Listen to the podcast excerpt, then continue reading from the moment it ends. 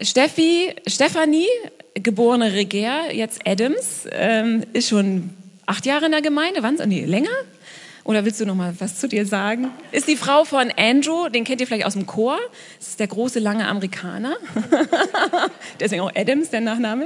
Aber vielleicht sagst du noch zwei Sätze ja, zu dir. kann ich machen. Ja, genau, ich bin Steffi Adams, geborene Reger. Äh, ich bin in die Arche gekommen 2004 in Einsegnungsunterricht. Da hatte ich dann Christian und Verena ein Jahr lang. Und äh, genau, seitdem sind wir irgendwie hier, sind dann so durch die Jugend auch haben wir richtig Anschluss gefunden und sind jetzt froh, dass wir in der Gemeinde sind. Genau, ich bin mit Andrew verheiratet seit drei Jahren. So viel zu mir. Ich glaube, das reicht. Genau. Ich habe Mathe und Spanisch studiert und unterrichte als Lehrerin hier in Eidelstedt an der Stadtteilschule, also gleich um die Ecke quasi. Ach, super, Martina hat schon alles bereit gemacht. So, kommen wir fangen wir mit dem Thema an. Heute geht es in unserem Thema um zwei ganz einfache, ganz bekannte Worte. Zwei Worte, die wir wahrscheinlich alle seit der, seit der Sonntagsschule schon kennen. Vertraue Gott. Zwei Worte, die wir wahrscheinlich schon als Ermutigung gehört haben oder auch als Ermahnung. Vertraue Gott. Zwei Worte, die auf dem Missionsfeld immer wieder präsent sind, aber auch in unserem Alltag immer wieder ganz präsent sind. Vertraue Gott. Ich glaube, je mehr Zeit vergeht und desto mehr man erlebt, desto mehr merkt man, wie schwer es ist, Gott wirklich zu vertrauen. Und da habe ich einen Vers aus Sprüche. Sollen wir mal gucken, ob der funktioniert? Der will nicht. Ah, jetzt hat er. So, jetzt bin ich drin. Ein Vers aus Sprüche 3 gebracht, mitgebracht. Verlass dich auf den Herrn von ganzem Herzen und verlass dich nicht auf deinen Verstand, sondern gedenke an ihn in allen deinen Wegen, so wird er dich recht führen. In diesem Vers haben wir einen Imperativ drin, einen Befehl. Wir sollen uns von ganzem Herzen auf allen Wegen auf Gott verlassen, von ganzem Herzen und auf allen Wegen auf Gott vertrauen. Und ja, im Laufe des Vortrags geht es so ein bisschen darum, wie machen wir das? Wie sieht das aus? Und dazu einmal habe ich vier Punkte mitgebracht. Der erste ist, wann und warum vertrauen wir Gott nicht? Der zweite ist, Vertrauen lernen, indem wir Gott kennen. Der dritte ist die Frage, warum führt Gott uns in Leid, indem wir vertrauen sollen? Und der letzte, sich für Gott vertrauen entscheiden und wachsen. Fangen wir mit dem ersten Punkt an. Wenn ihr das so, wenn ihr das Buch Gottvertrauen von Jerry Bridges schon gelesen habt, dann werdet ihr einige Punkte jetzt in dem Vortrag auch wiederfinden. Ansonsten äh, lest es gerne und lasst das nochmal so auf euch wirken.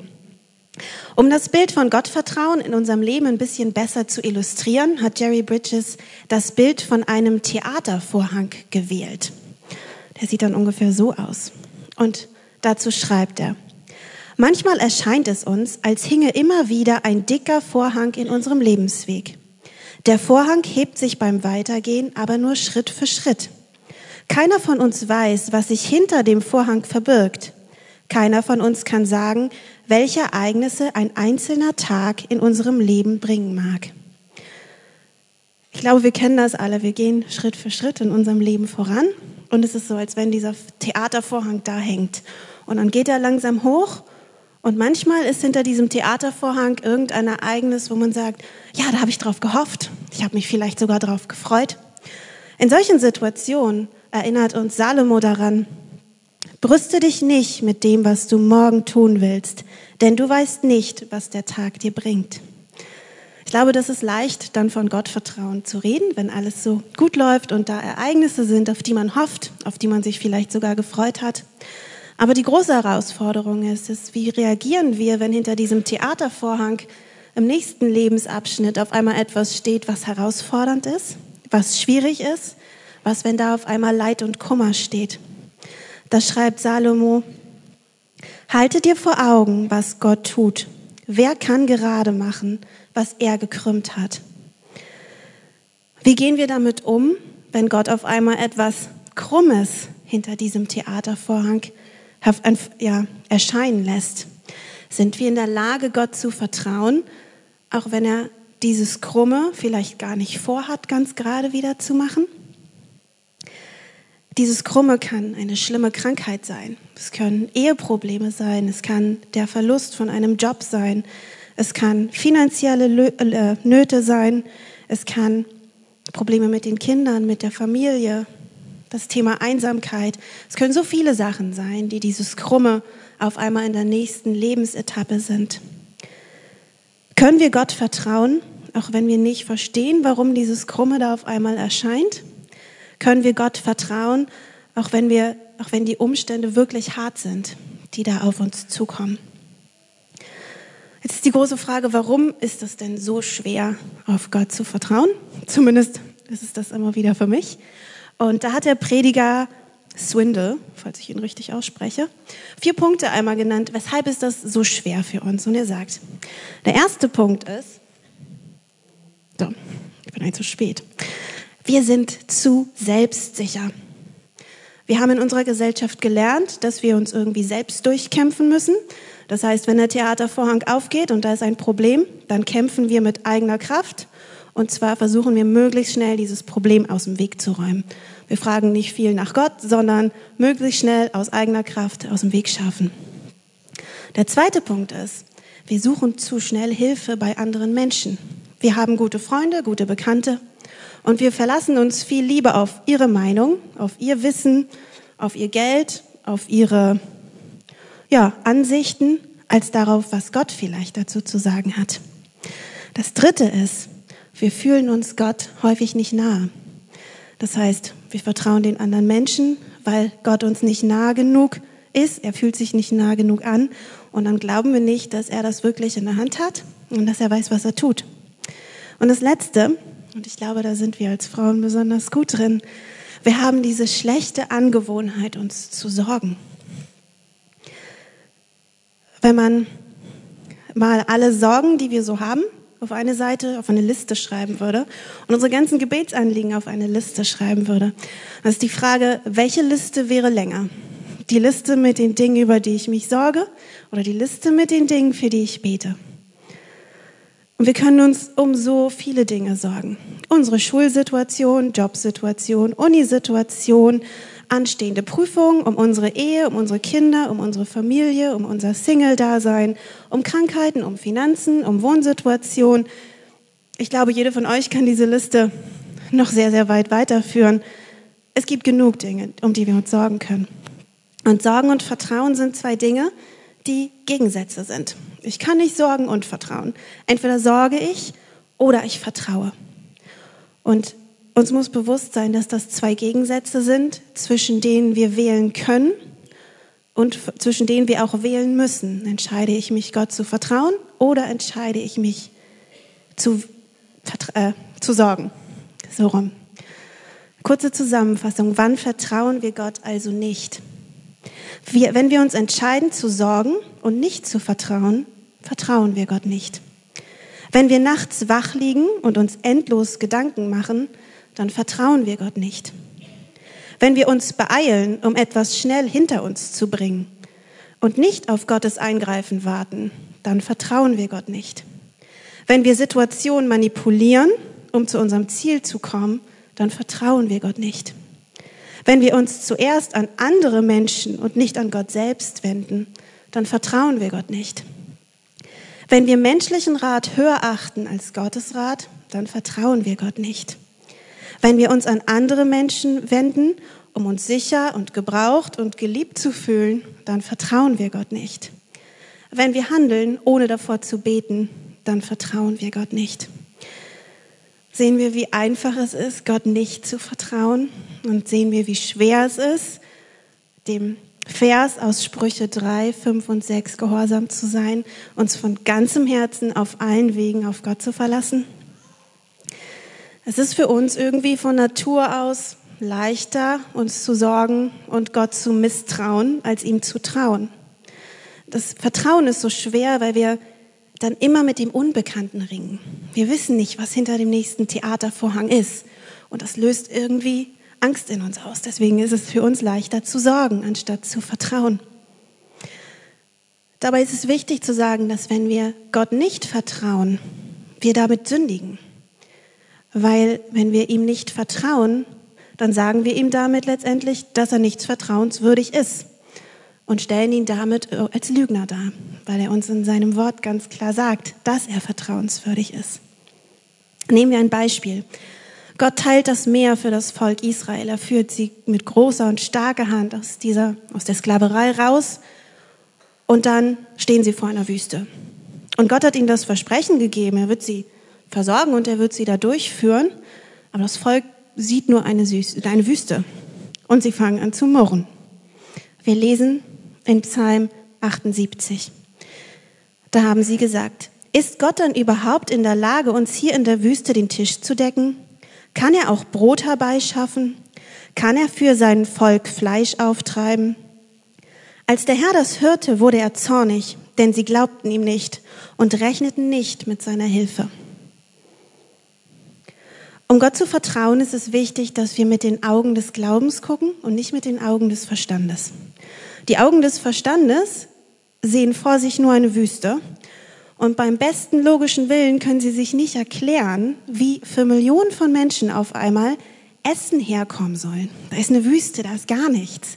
Die Augen des, des Verstandes sehen keine Lösung. Aber die Augen des Glaubens, die können weiter gucken. Die Augen des Glaubens gucken nämlich auf Gott und nicht auf die Umstände. Und diese Fähigkeit, mit den Augen des Glaubens zu gucken, die kommt allein durch Gottes Wort und durch den Heiligen Geist, der uns diese Fähigkeit schenken kann. Mit den Augen des Glaubens zu gucken, heißt auf Gott zu gucken und nicht auf das Problem zu gucken. Das heißt auf Gott zu gucken und nicht auf die Wüste zu gucken, die gerade vor ihm liegt. Kommen wir zu dem zweiten Punkt. Vertrauen lernen, indem wir Gott kennen. Es ist wirklich schwer, jemandem zu vertrauen, den wir nicht kennen ich würde sagen, es ist sogar unmöglich, jemand zu vertrauen, wenn wir von ihm gar nichts wissen. Stell dir vor, vor dir ist eine schwere OP und du musst einen Arzt suchen und dann kommt jemand und bietet dir an, du, ich würde dich operieren, das mache ich. Ich bin mir sicher, du würdest zuerst wissen wollen, ob der überhaupt ein abgeschlossenes Medizinstudium hat. Dann würdest du wahrscheinlich auch wissen, ob er es zum ersten Mal macht oder ob er schon Erfahrung dabei hat. Wahrscheinlich würdest du auch gerne Leute treffen, die sich von diesem Arzt schon operiert haben lassen. Und im besten Fall berichten sie auch positiv über diese Arbeit. Und je mehr Fakten du über diesen Arzt sammelst und je kompetenter er auch in den Vorgesprächen auf dich wirkt, desto eher wirst du dann auch glauben, dass du in guten Händen bist bei dieser OP. Mit Gott ist es ganz genauso. Viele Menschen glauben, dass Gott irgendwie fähig ist, ihre Seele am letzten Tag vor der Hölle zu bewahren aber sie glauben nicht, dass er groß genug ist, im Alltag ihre kleinen Probleme zu lösen. Wir müssen Gott wirklich kennen, sonst werden wir ihm nicht vertrauen, wenn es hart auf hart kommt. Und Jerry Bridges hat gesagt, es gibt drei Wahrheiten, die ganz, ganz wichtig sind, um Gott zu vertrauen, an denen wir uns festklammern können. Diese drei Wahrheiten sind zum einen, Gott ist absolut souverän. Das hatte Deborah auch schon anklingen lassen. Zum anderen, Gott ist unbegrenzt in seiner Liebe. Und der dritte Punkt ist, Gott ist vollkommen in seiner Weisheit. Ich möchte auf jeden der drei Punkte jetzt einmal eingehen. Und ich weiß, ich habe in meiner Ausbildung gelernt, dass man Folien nicht äh, voll schreibt. Ich habe heute trotzdem Folien mit ganz viel Bibelstellen mitgebracht, weil die Bibelstellen viel besser die Punkte beschreiben, wie Jesus und wie unser Gott ist. Und ich das gar nicht so in meinen eigenen Worten besser zusammenfassen kann. Fangen wir mit dem ersten an. Gott ist absolut souverän. Das bedeutet, Gott ist allmächtig. Er kann alles. Alles, was passiert, führt unser Gott herbei. Und ich musste echt eine Auswahl treffen, weil die Bibel so voll mit Bibelstellen dabei ist. Also vielleicht fallen euch noch andere ein. Ich habe jetzt einfach mal exemplarisch ein paar mitgebracht. Zuerst lesen wir aus Jesaja 45. Ich bilde das Licht und schaffe Finsternis. Ich wirke den Frieden und auch das Unglück lasse ich kommen. Ich bin der Herr. Dies alles vollbringe ich. Das hatten wir auch gerade in Kerstins Zeugnis gehört. Oder aus Prediger. Wenn es dir gut geht, dann freue dich über dein Glück. Und wenn es dir schlecht geht, dann bedenke, Gott schickt dir beides, und du weißt nie, was die Zukunft bringen wird. Oder Hiob, er schreibt, Herr, ich erkenne, dass du alles zu tun vermagst. Nichts und niemand kann deinen Plan vereiteln. Oder aus dem Psalm, was die Zeit auch bringen mag, es liegt in deiner Hand. Oder auch, unser Gott ist im Himmel und alles, was er will, das tut er auch. Wir sehen, wie unserem Gott nichts entgleitet, wie alles direkt von ihm kommt und er alles wirken muss. Und auch Jesus hat das nochmal bekannt, kurz vor seiner Kreuzigung, wo ja Pilatus sagt, dass die Menschen keine Macht über ihn hätten, wenn sie ihm nicht von Gott persönlich gegeben wäre. Wir lesen aus Johannes. Da sprach Pilatus zu ihm, redest du nicht mit mir? Weißt du nicht, dass ich die Macht habe, dich loszugeben und Macht habe, dich zu kreuzigen? Jesus antwortete, du hättest keine Macht über mich, wenn es dir nicht von oben gegeben wäre. Also selbst Jesus sagt, dass alle Macht von Gott gegeben sein muss, damit auf Erden was passiert. Wir haben also keinen ohnmächtigen Gott. Wir haben keinen Gott, der Fehler macht. Wir haben auch keinen Gott, der überfordert ist mit irgendeiner Situation in unserem Leben. Wir haben einen Gott, der alles kann und der alles erlauben muss. Wir können Gott also vertrauen, weil er alles kann und weil ihm eben nichts unmöglich ist. Der zweite Punkt, Gott ist vollkommen in seiner Liebe. Gott ist Liebe, sagt uns die Bibel. Alles, was er tut, tut er aus Liebe zu seinen Kindern. Er kann gar nicht anders, als aus Liebe zu handeln. Ich weiß, das mag sehr hart klingen, wenn man an manches hartes Schicksal auch unter Christen denkt. Aber wichtig ist festzuhalten, dass für Gott immer die Motivation für sein Handeln Liebe ist. Wir kommen nachher auch noch mal ein bisschen auf das Ziel ein. Ich lese dazu aus Römer 8. Er, der sogar seinen eigenen Sohn nicht verschont hat, sondern ihn für uns alle dahingegeben hat, wie sollte er uns in ihm nicht auch alles schenken? Oder auch aus Römer. Wie sehr Gott uns liebt, beweist er uns damit, dass Christus für uns starb, als wir noch Sünder waren. Oder aus Jesaja. Berge mögen von ihrer Stelle weichen und Hügel wanken, aber meine Liebe zu dir kann durch nichts erschüttert werden und meine Friedenszusage wird niemals hinfällig. Das sage ich, der Herr, der dich liebt. Aus Johannes. Größere Liebe hat niemand als die, dass er sein Leben hingibt für seine Freunde. Oder, wie der Vater mich geliebt hat, habe auch ich euch geliebt. Bleibt in meiner Liebe. Und noch eine letzte Stelle aus Römer. Denn ich bin überzeugt, dass weder Tod noch Leben, weder Engel noch Gewalten, weder Gegenwärtiges noch Zukünftiges, noch Mächte, weder Höhe noch Tiefe, noch irgendein anderes Geschöpf uns wird scheiden können von der Liebe Gottes, die in Jesus Christus ist, unserem Herrn. Wenn wir diese Bibelstellen auf uns wirken lassen, dann sehen wir, wie sehr unser Gott uns liebt. Er ist nicht nur allmächtig, sondern er ist voller Liebe für uns, voller Liebe, die niemand von uns nehmen kann. Den größten Liebesbeweis hat er für uns gegeben, indem Jesus für uns gestorben ist. Jesus starb für mich, Jesus starb für dich, Jesus starb für uns. Das Kostbarste hat Gott schon für uns hingegeben. Warum sollte er jetzt auf einmal im Alltag aufhören, uns Liebe zu zeigen? Wir können Gott vertrauen dass er uns liebt, weil er uns den größten Liebesbeweis, das Kostbarste, schon gegeben hat, nämlich Jesu Christi Kreuzestod. Und dann der dritte Punkt. Gott ist unbegrenzt in seiner Weisheit. Das bedeutet schlicht und einfach, er weiß alles. Er weiß, was wir uns wünschen. Er kennt unsere Motive, unsere Motivation und er kennt uns sogar besser, als wir uns selber kennen. Und er weiß im Gegensatz zu uns, was wir wirklich brauchen. Zwei Bibelstellen dazu. Groß ist unser Herr und reich an Macht. Seine Weisheit ist unermesslich. Und aus Römer. Wie groß ist doch Gott, wie unendlich sein Reichtum, seine Weisheit, wie tief seine Gedanken, wie unbegreiflich für uns seine Entscheidung und wie undurchdringlich seine Pläne. Wie unbegreiflich für uns seine Entscheidung. Ich glaube, das haben wir alle schon mal irgendwie erlebt. Das Problem ist nämlich, dass wir häufig denken, dass wir etwas anderes brauchen, als Gott uns gerade gibt. Dass wir etwas anderes brauchen, als das Ereignis, das Gott gerade hinter dem nächsten Theatervorhang, ja, quasi auftut. Und daraufhin sind wir leicht versuchen, versucht zu glauben, dass Gott eigentlich gar nicht weiß, was ich brauche. Weil wenn er das wüsste, dann hätte er mir was anderes gegeben. Aber Gott weiß viel besser als wir, was wir gerade brauchen. Und aus Liebe gibt er uns manchmal nicht das, was wir uns wünschen, sondern das, was wir brauchen, was letztendlich viel besser für uns ist. Dazu steht in Hebräer 12, Vers 10. Unsere Väter haben uns eine bestimmte Zeit erzogen, wie sie es für richtig hielten. Gott aber weiß wirklich, was zu unserem Besten dient. Wir sollen ihm als seine Kinder ähnlicher werden. Wir können Gott also vertrauen, weil er alles weiß, weil er besser weiß als wir selbst, was gut für uns ist. Diese drei Tatsachen, dass Gott allmächtig ist, dass er voller Liebe ist und dass er weise ist, lassen sich quasi in drei, diese drei Tatsachen lassen sich so zusammenfassen.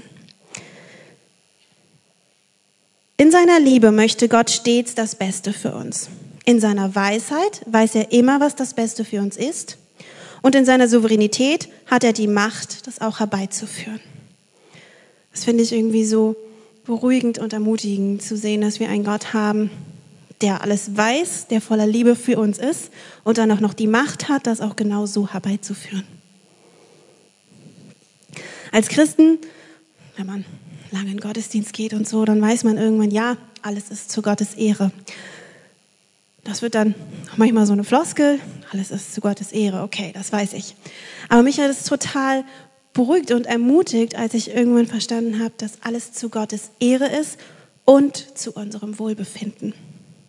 Mein Wohlbefinden ist immer an Gottes Ehre geknüpft und Gottes Ehre ist immer an mein Wohlbefinden geknüpft. Das heißt, dass unser Gott immer ein zweifaches Ziel verfolgt. Er verfolgt immer seine Ehre und unser Wohlbefinden. Das heißt, mein Wohlbefinden kommt nie auf Kosten von Gottes Ehre und Gottes Ehre kommt nie auf Kosten von meinem Wohlbefinden. Ich denke, dass wir, angenommen, wir haben die Bibelstellen und wir wissen jetzt diese drei Schritte. Er ist souverän, er ist voller Liebe, er ist weise. Dann glaube ich, reicht das immer noch nicht aus, um Gott zu vertrauen. Wir müssen nämlich einfach nicht nur Fakten über Gott wissen, sondern wir müssen ihn ganz persönlich kennen. Wir haben das große Privileg, dass wir einen Gott haben, der in eine Beziehung mit uns treten will. Der nicht einfach nur will, dass wir Fakten runterratern können, sondern der uns ganz persönlich an seinem Herz lassen möchte, der ganz persönlich möchte, dass wir Zeit mit ihm verbringen und mehr und mehr in diese Gemeinschaft mit ihm eintauchen.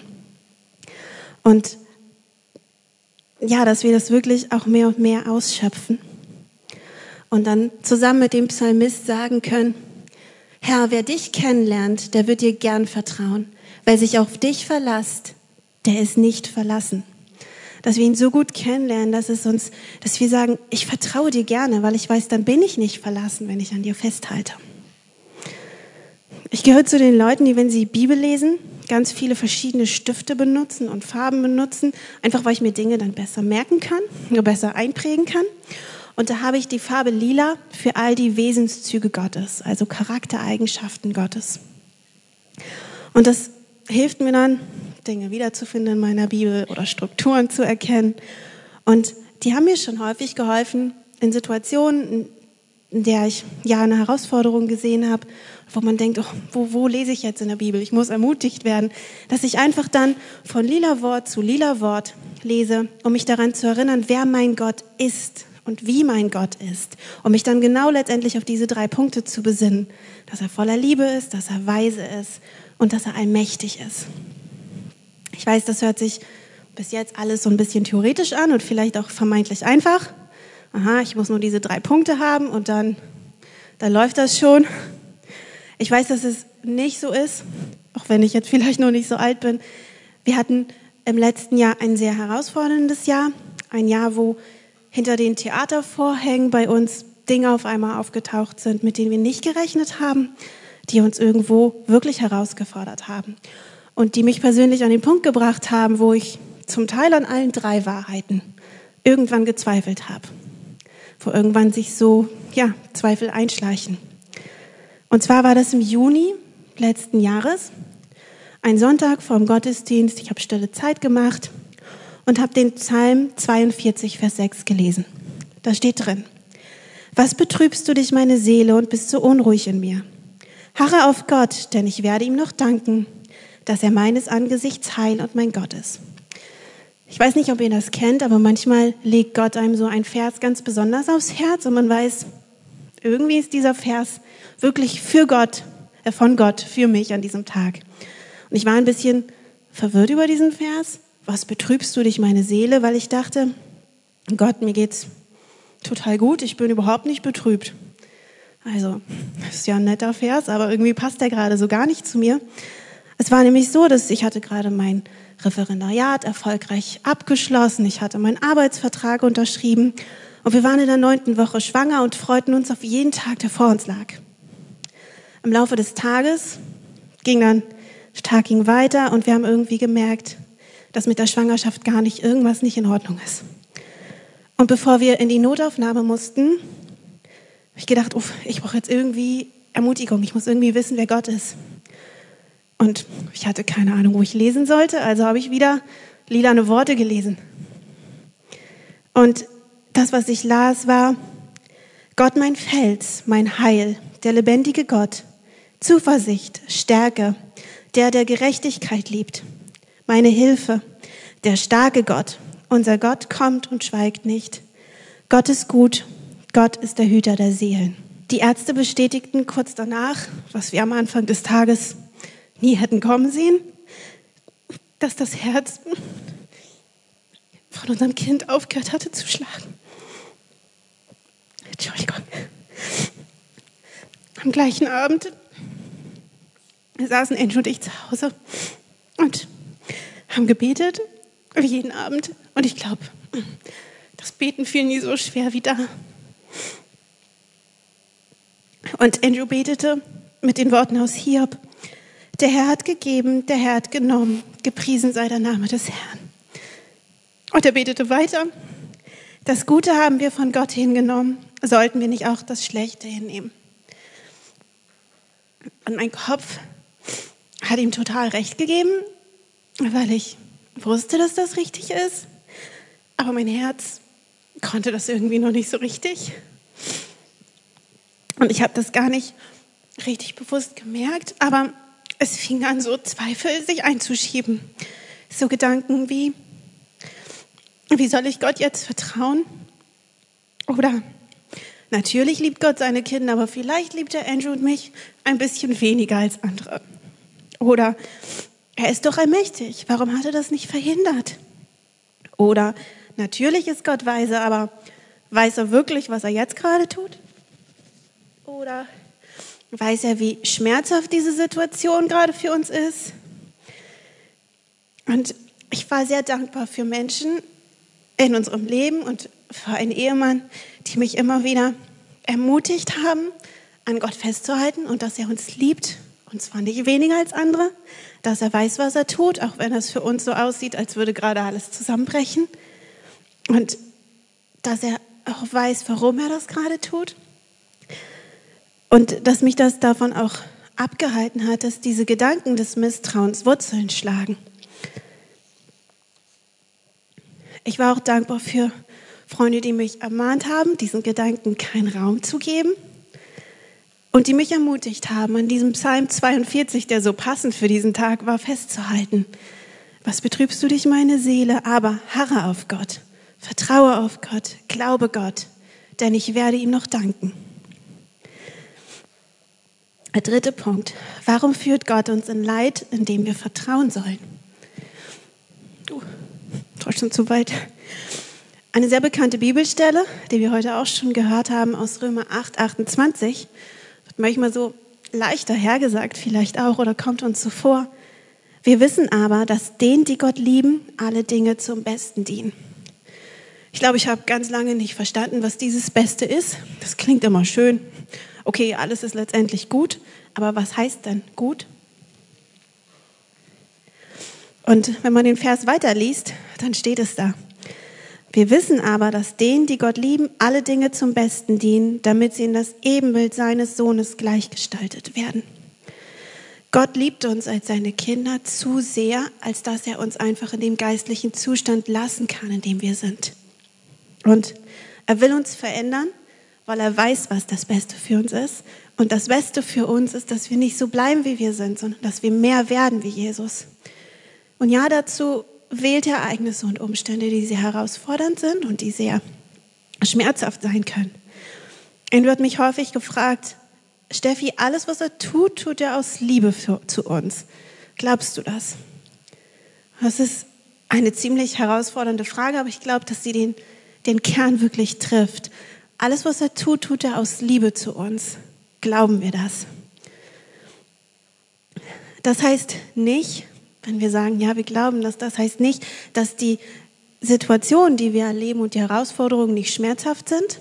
Das heißt auch nicht, dass wir über Verluste und Umstände nicht weinen dürfen. Und das heißt auch nicht, dass wir im Gebet nicht alles Gott darlegen dürfen, was wir fühlen und was wir gerade erleben. Das heißt auch nicht, dass wir nicht um Verbesserung für die Umstände beten dürfen. Im Gegenteil, wir sollen Gott unser Herz bringen. Wir sollen ihm alles ausschütten, so wie es da drin ist. Und wir können das sogar ungefiltert tun, weil er damit sehr gut umgehen kann.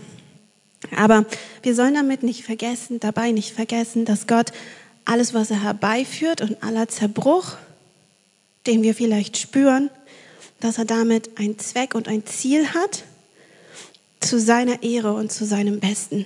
Das passiert nicht einfach nur so. Und vielleicht wissen wir auch nicht, was Gott Gutes aus den Scherben machen soll. Ich bin davon fest überzeugt, dass wenn wir uns entscheiden, Gott zu vertrauen, dass wir sehen werden, wie er etwas Wunderschönes aus der Asche machen wird.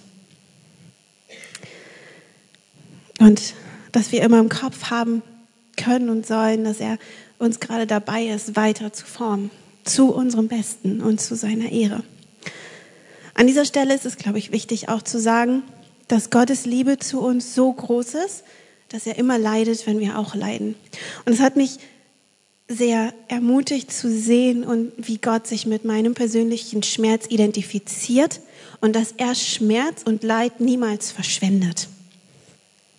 Gott verschwendet kein Leid. Er sagt nicht, ach, da muss sie jetzt durch. Das ist jetzt so. Sondern er leidet mit, wenn wir leiden. Wir lesen dazu in Klagelieder. Er lässt uns leiden, aber dann erbarmt er sich wieder denn seine Gnade ist groß. Wenn er uns straft und Leid über uns bringt, so schmerzt es ihn selbst. Oder aus Jesaja 43. Wenn du durchs Wasser gehst, so will ich bei dir sein. Und wenn durch Ströme, so sollen sie dich nicht ersäufen. Wenn du durchs Feuer gehst, sollst du nicht versenkt werden. Und die Flammen sollen dich nicht verbrennen. Oder aus Jesaja. Denn wenn sie in Bedrängnis waren, litt auch er. Und eine Stelle aus, der, aus dem Neuen Testament, wo Saulus die Gemeinde von Jesus verfolgt und Jesus ihm zum ersten Mal begegnet, also kurz davor, bevor er Paulus wird. Er, also Paulus, stürzte zu Boden und hörte eine Stimme. Saul, Saul, warum verfolgst du mich? Wer bist du, Herr? fragte Saulus. Ich bin Jesus, den du verfolgst, antwortete die Stimme. Es hat mich so beeindruckt, dass Jesus nicht sagt, ich bin der Gott der Gemeinde, die du verfolgst, sondern ich bin es, den du verfolgst. Jesus spricht mit ich über seine Gemeinde. Also so sehr identifiziert er sich mit dem Schmerz und mit dem, was seine Kinder gerade durchmachen mussten. Gottes Ziel ist also, dass wir lernen, ihm unabhängig von den Umständen zu vertrauen. Und ich glaube, wenn wir das lernen, ihm zu vertrauen, egal was die Umstände gerade machen, lernen mit den Augen des Glaubens zu gucken, dass wir dann wachsen werden und dass da wirklich Segen drauf liegt. Dann kommen wir zum letzten Punkt. Sich für Gott vertrauen entscheiden und wachsen. Andrew sagt häufig den Satz, never waste a trial, verschwende nie eine Herausforderung. Und wenn wir uns angucken, was bis jetzt so war, dass jede Herausforderung ein Ziel hat und etwas Gutes für uns bereithält, dann sollten wir nicht versuchen, jede Herausforderung einfach nur so schnell abzuhaken und schnell wegzubringen, sondern vielmehr zu gucken, Gott, was möchtest du gerade von mir? Was möchtest du mich lehren? Was ist das Ziel davon? Weil hinter jeder Herausforderung steckt seine gute und liebevolle Absicht, uns Jesus ähnlicher zu machen. Lasst uns also in Schmerzen nicht einfach nur darauf gucken, wie wir möglichst schnell wieder rauskommen, sondern wie wir Gott verherrlichen können. Und wir werden wachsen und lernen, Gott zu ruhen. Ich glaube, in Notsituationen werden wir nie aufwachen und sagen, heute fühle ich mich so, als würde ich Gott vertrauen wollen. Ich glaube, das wird immer der schwierigere Part sein. Aber ich glaube, dass wir uns entscheiden müssen und Gott zu vertrauen. Es wird wahrscheinlich immer einfacher sein, uns selbst zu bemitleiden, uns zu sorgen und Gott zu misstrauen. Aber lasst uns in Notsituationen uns entscheiden, Gott zu vertrauen und im, Ge im Gebet zu Gott rufen, genauso wie ein Mann einmal zu Jesus rief. Oh, jetzt ist es ein bisschen so. Ich will dir ja vertrauen, aber hilf mir doch, dass ich es auch kann.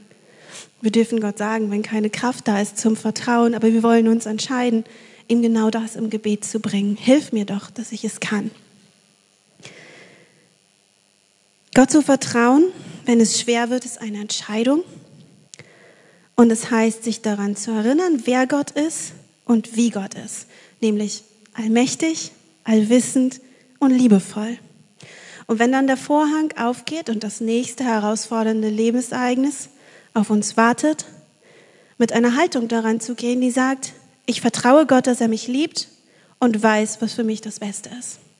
Ich glaube, dass wir dann eine gewisse Entspanntheit in Anführungsstrichen entwickeln können, weil wir wissen, dass ganz egal, was auf mich zukommt, es kommt aus der liebevollen Hand Gottes.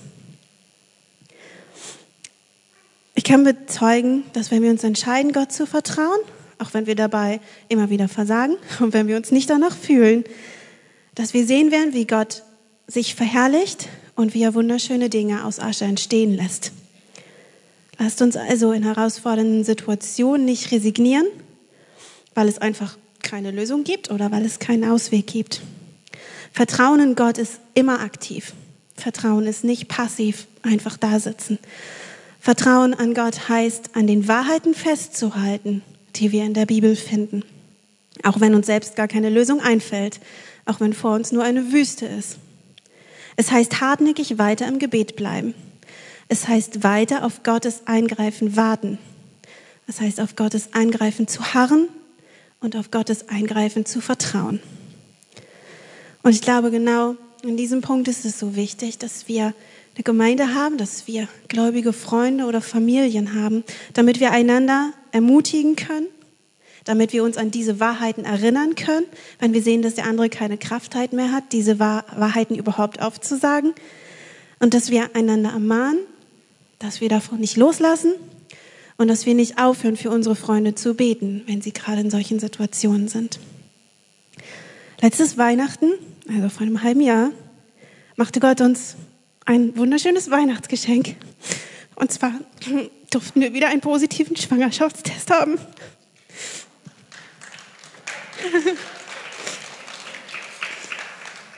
Und was so positiv angefangen hat, stellte sich dann als eine größere Herausforderung raus, als wir dachten, weil wir in den ersten drei Monaten immer wieder Anzeichen auf eine Fehlgeburt hatten. Wir waren in der Notaufnahme, wir haben immer wieder in die besorgten Gesichter der Ärzte geguckt, die uns immer wieder nach Hause geschickt haben, weil sie keine Diagnose stellen konnten und gesagt haben, sie müssen einfach abwarten. Und wir haben gemerkt, dass Gott sagt, vertraut mir. Sorgt euch nicht, sondern vertraut mir. Und dass jeder Tag wieder neu die Entscheidung von mir gefordert hat. Sorge ich mich oder vertraue ich? Als wenn Gott gesagt hat, Steffi, ich dachte, du hast es gelernt, jetzt zeig mir. Willst du dich sorgen oder willst du dich entscheiden? Und immer wieder war diese Frage total präsent. Alles, was Gott tut, tut er aus Liebe zu uns. Glauben wir das? Er könnte machen, dass der Verlauf der Schwangerschaft komplikationsfrei ist.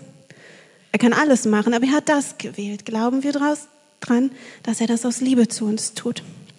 Und der Gedanke, dass jetzt noch weitere neun oder acht Monate vor mir liegen und jeder Tag wieder so ein Ring ist mit der Frage, wird dieses Kind leben, hat mich oft echt überwältigt. Das war wie so eine Mauer, die auf mich zukam. Und Gott hat mir nicht von heute auf morgen gesagt, dass alles gut wird.